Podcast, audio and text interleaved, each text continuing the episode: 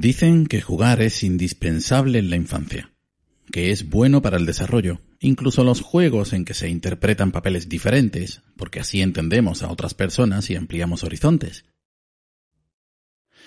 Jugar es indispensable en la juventud.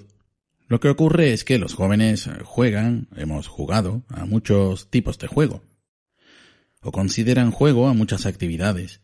Esto les ayuda a establecer el tipo de adulto que van a ser, a desarrollar habilidades adquiridas o no. Y les entretiene, ¿por qué no? Desarrolla tus habilidades.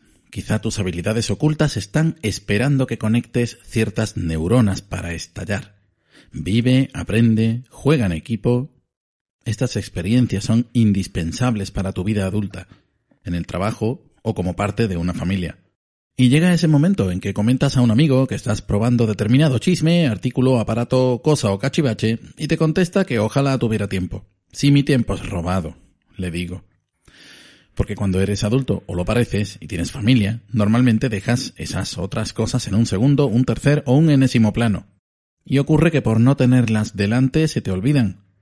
Y lo que comenzó siendo un juego y se convirtió en actividad y experiencia, ahora es una frustración, lo que antes, como dicen por ahí, era un sueño que perseguir o algo por hacer, ahora te persigue en forma de pesadilla o desgana recurrente.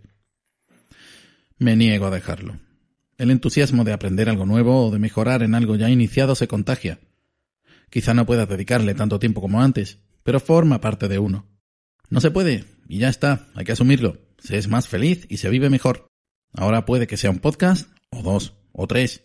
Mañana puede que sea el desarrollo, la fotografía o la domótica, o volver a abrir aquellos mazos de Magic para enseñar a mi hijo a jugar y a disfrutar, y que nadie nunca le diga que hay cosas más importantes, salvo quizá la salud, pero eso ya se sabe, ¿no?